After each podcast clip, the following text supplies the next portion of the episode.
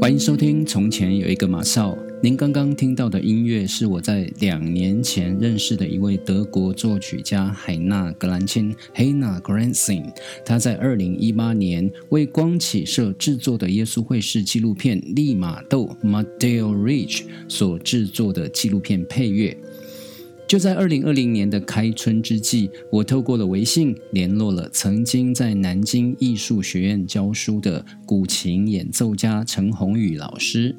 宏宇老师告诉我，他和夫婿海纳格兰青即将在新学期受邀到重庆的西南大学音乐学院进行客座教学。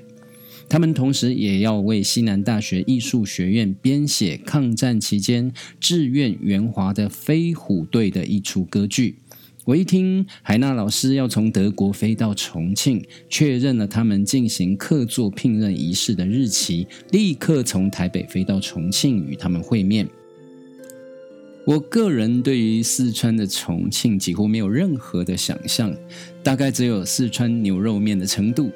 一直到飞机降落在江北机场，它是一个周围满布高原丘陵的平坦的机场。呃，在跑道上面滑行，我仍然在怀疑，哎，江北机场怎么会建在山顶上？我后来也才知道，海纳和宏宇老师他们都是第一次造访重庆。我们当时约好见面的地点就在西南大学的音乐学院，这对我来说又是另一个无法想象的远的要命的城郊大学城区。我当时拎着一堆年节贺礼，挤在转乘了三趟地铁却还没有出城的闷热车厢里面，扎实的感受到了春运前期民工陆续返乡过年的运输小尖峰，真的是很热又很挤。然后看到很多的重庆大妈，他们都穿那个那时候好像很流行貂皮大衣，我拍了很多照片给我的朋友看。其实啊，在那个时候，远在十二个小时车程外的湖南武汉市，已经有医护人员透过互联网发出了警讯，说有疑似 SARS 冠状病毒的感染者被确诊了。事隔一个多月，重庆全市还有所有小区也实行了封闭式的管理。我在当时见到海娜时，她也刚刚从德国辗转飞到重庆。就在完成客座签约仪式跟示范讲座以后，我们用卫星导航在陌生的北碚市区找了一间咖啡厅，目的是要让他跟宏宇老师观赏我从台北带来的东方西如利马豆 DVD 的完成片。我当时用的是德国制的 Bose Mini Sound 蓝牙音箱，顺势就点开了播放键。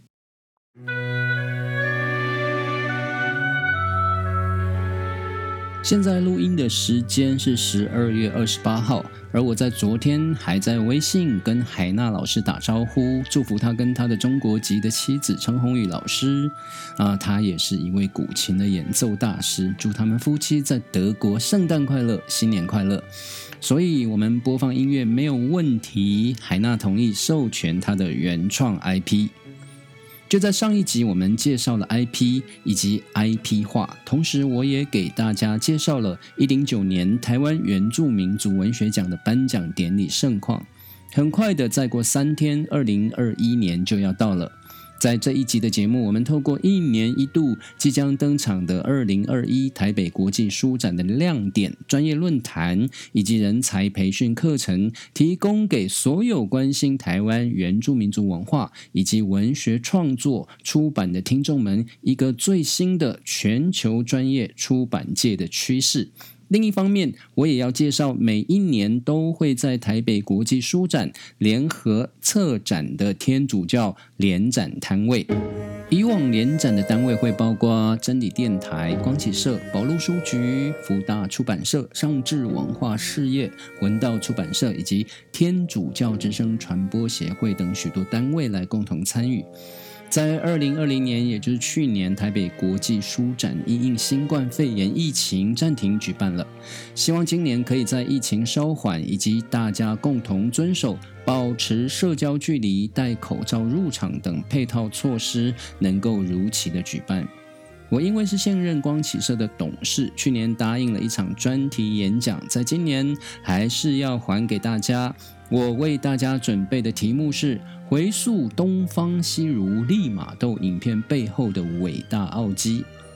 谈到利玛窦，他是一位天主教耶稣会士，他在四百多年前来到东方传教，自此开启了东方与西方文明接触的大门。我自己很喜欢利玛窦《中国杂记》当中他做的注解。他说：“通常生活在后世的人们无法理解这个世界的伟大变化，其实是有根可循的。我时刻在寻找着产生这种变化的原因，结果发现世上的万事万物在萌芽状态时，外观都十分渺小和难以辨认。”人们很难相信，他们最终会成为一个标志着伟大时代的伟大事物。就在二零零九年三月二十二日晚上，大陆中央电视台第十频道的《探索发现》节目首开先例，播出了一部纪录片。他与帝国同行这一部纪录片其实就是光启社制作的《汤若望传》。影片介绍了来自德国科隆的耶稣会士汤若望神父。这一位耶稣会士曾经为中国的科学以及天文学发展做出了伟大的贡献，并且促进东西方的文化交流。十一年前，这一部纪录片在中央电视台播出的讯息，透过许多天主教网站、聊天室和大陆地区的社群媒体和社群网络互相的宣传转告，引起了非常热烈的回响。而就在今年二零二零年十二月二十三日、十二月二十四日，连续两天由光启社制作的耶稣会士纪录片《利玛窦传》也已经在中国教育电视台的第一频道记录。片时段播出了，后续这一部纪录片也会争取在中央电视台的科技教育频道播出。总说这个直播的经验和历程，都是许多人还深深怀念的光启社副社长丁松云神父 Father Jerry 最大的愿望。我们都知道，中国对于外来文化以及媒体传播在宗教议题上的播映跟审核是非常严格的。能够透过国营的电视频道播放正面介绍天主教会的节目，对广大的中国天主教友来说，就是最棒的福音。利玛窦的成功，或说利玛窦成功的将天主的福音传入中国，回溯他的萌芽状态，则要从一位明朝的官员徐光启说起。徐光启一五六二年到一六三三年，他七十一岁病逝。他出生于南直隶松江府上海县人，也就是现在的上海市。徐光启最著名的事迹之一，就是他跟利玛窦共同合作翻译《欧几里得》，也就是几何原本的前六卷，其中议定的一些重要的术语，点、线、面。平面、直角、锐角等等，到现在还一直被世人沿用着。在西元一六零零年，徐光启第一次在南京跟耶稣会士利玛窦神父见面。当年，如果他没有遇见利玛窦，他的人生可能跟很多士大夫一样，只是一名在明朝数以千计万计的官僚中平凡的一员。但是因为利玛窦，徐光启又多了一重身份——科学家。时至今日，利玛窦的精神与他对现代人类的贡献依然存在世界各地的每一个角落。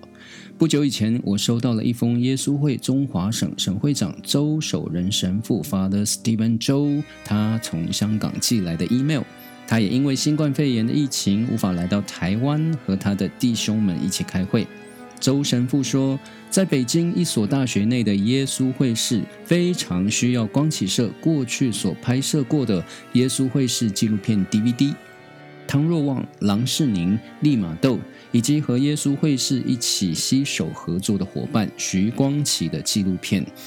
我收到这封来信时，深信也深知，这个并不公开却存在的耶稣会士团体，正是四百多年前由利玛窦神父开启了中国深锁的大门之后，持续在中国大陆萌芽的福传之路。虽然它看起来这样的事物和外观都十分渺小和难以辨认，但是我也仿佛看到了两千多年前在伯利恒的一个简陋马槽中诞生的小婴孩。他的诞生和预许的伟大事业，至今仍在世界各地延续着。而即便是面临战争、新冠肺炎疫情的磨难与考验，这一切仍然是有根可循的。如果您也需要这些宝贵的纪录片 DVD，欢迎到台北国际书展天主教联展摊位就可以购买这些 DVD，而且利玛窦的 DVD 还附送海纳格兰青的原创配乐 CD。说到我跟海纳格兰青的相遇，也要先回溯到他跟妻子陈鸿宇老师，二零一八年三月，先在南京电影制片厂和利玛窦制作团队针对这一部纪录片的主题配乐所做的讨论。后来海纳自己写了一篇创作心得跟大家分享。海纳说：“我成长于古老的教堂音乐环境当中，尽管。”利玛窦的时代已经过去了四百多年了，但是作为一名当代的作曲家，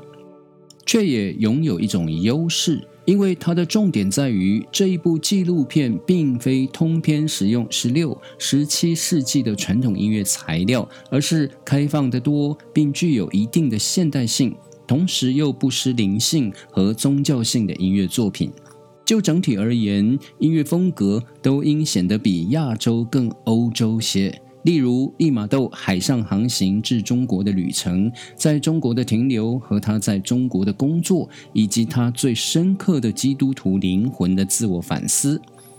与纪录片团队协商后，我们一致认为主旋律应该反复出现，成为此片的主题音乐。另一方面，由于悲伤、希望、危险。反思等的环节是必不可少的。我以不同的方式，比如以六八拍到四四拍的变化，从小调到大调的改变，各种转调和令人惊讶的转折感去表现它。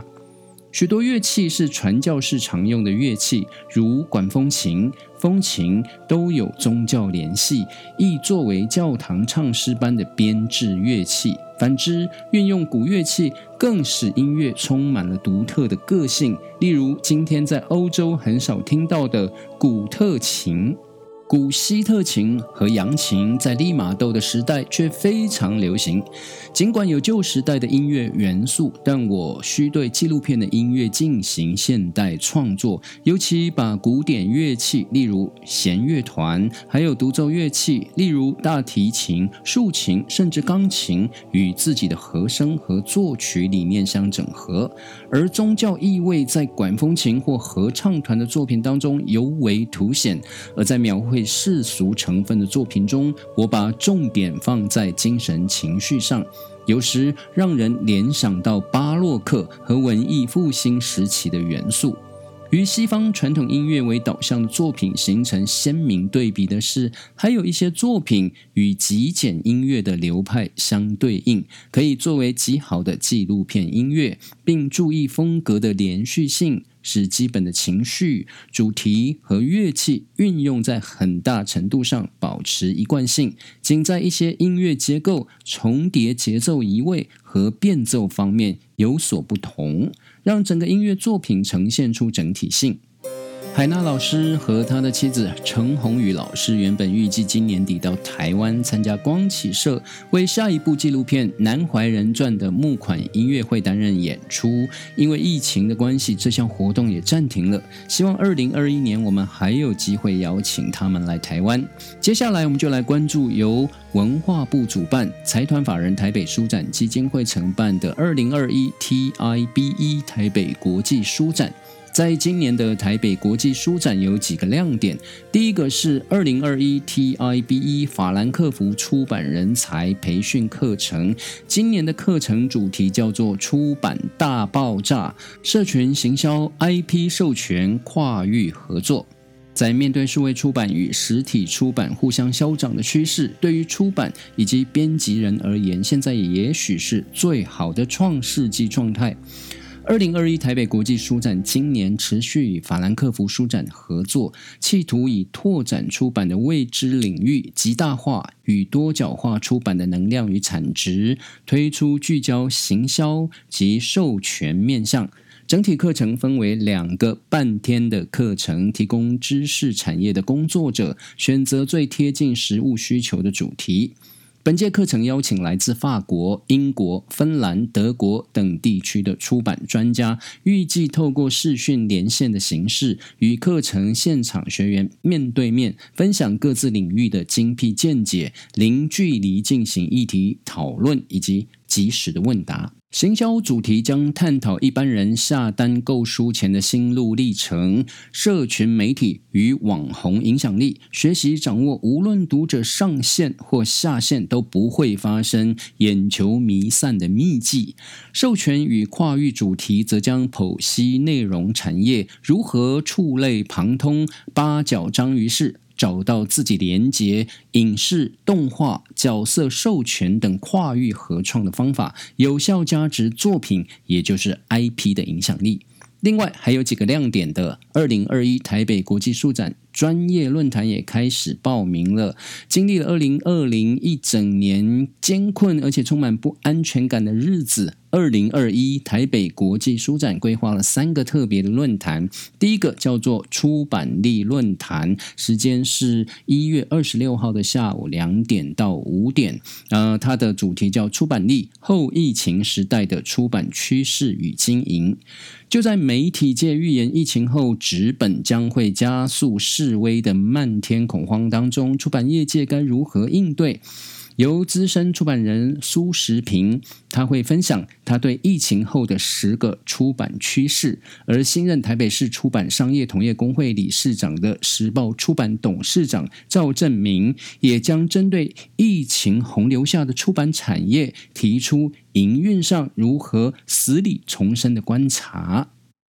而第二个论坛叫做书籍设计论坛，时间是一月二十八号的下午两点半到五点十分。它的主题呢会聚焦在台湾首位获得世界最美丽的书大赛的设计师方信元，以及勇夺二零一六年金蝶奖金奖、二零一九年金蝶奖银奖的黄瑞仪、彭于瑞，还有在二零一四年金蝶奖获得银奖、铜奖双料肯定的彭新凯，会带领大家一块窥。台湾出版界出版书籍设计的潮流跟未来，而第三个论坛是深受小朋友们喜欢的童书论坛，当然是专业的出版者，它的主题叫做知识类童书的创意与美感，时间是一月二十九号的下午两点到五点半。而对于长期耕耘并且有杰出表现的周俊生、黄一峰、陈宇璇，他们会分享包括发想选材。统筹规划、书写角度、艺术风格、美术设计和文字编辑的角色等等议题来进行讨论。第四个论坛叫做“声音阅读时代论坛”，时间是一月二十八号的早上十点到十二点，进入声音阅读时代。文字已经非生产内容的唯一途径了，声音的创作的门槛跟自由度，可能成为台湾展现影响力、来创造内容跟文化的重要媒介吗？这场论坛会透过讨论内容创作的演进，尝试。界定台湾声音产业的疆界，想象未来将会是哪些样貌的群体来投入声音内容的产业。而这场论坛是由静文学主办，台北书展基金会来做协办。